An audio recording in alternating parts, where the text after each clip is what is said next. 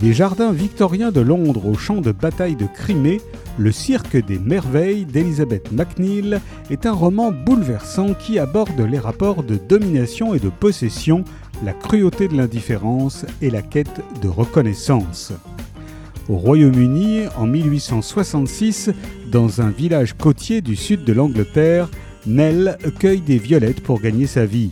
Rejeté de tous à cause des taches de naissance qui constellent sa peau, son monde se réduit à sa relation avec son frère et à son amour pour la mer.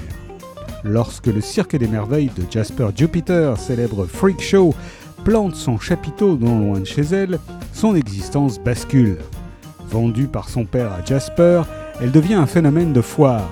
Mais à mesure que son succès grandit, la jeune fille voit également son horizon s'élargir. Elle se lie d'amitié avec les autres freaks et se prend d'affection pour le frère de Jasper, Toby, le photographiste. Son numéro est un véritable triomphe, elle est acclamée par la presse, la foule se presse pour voir son spectacle. Mais que lui arrivera-t-il le jour où son succès menacera d'éclipser celui de l'homme qui l'a acheté?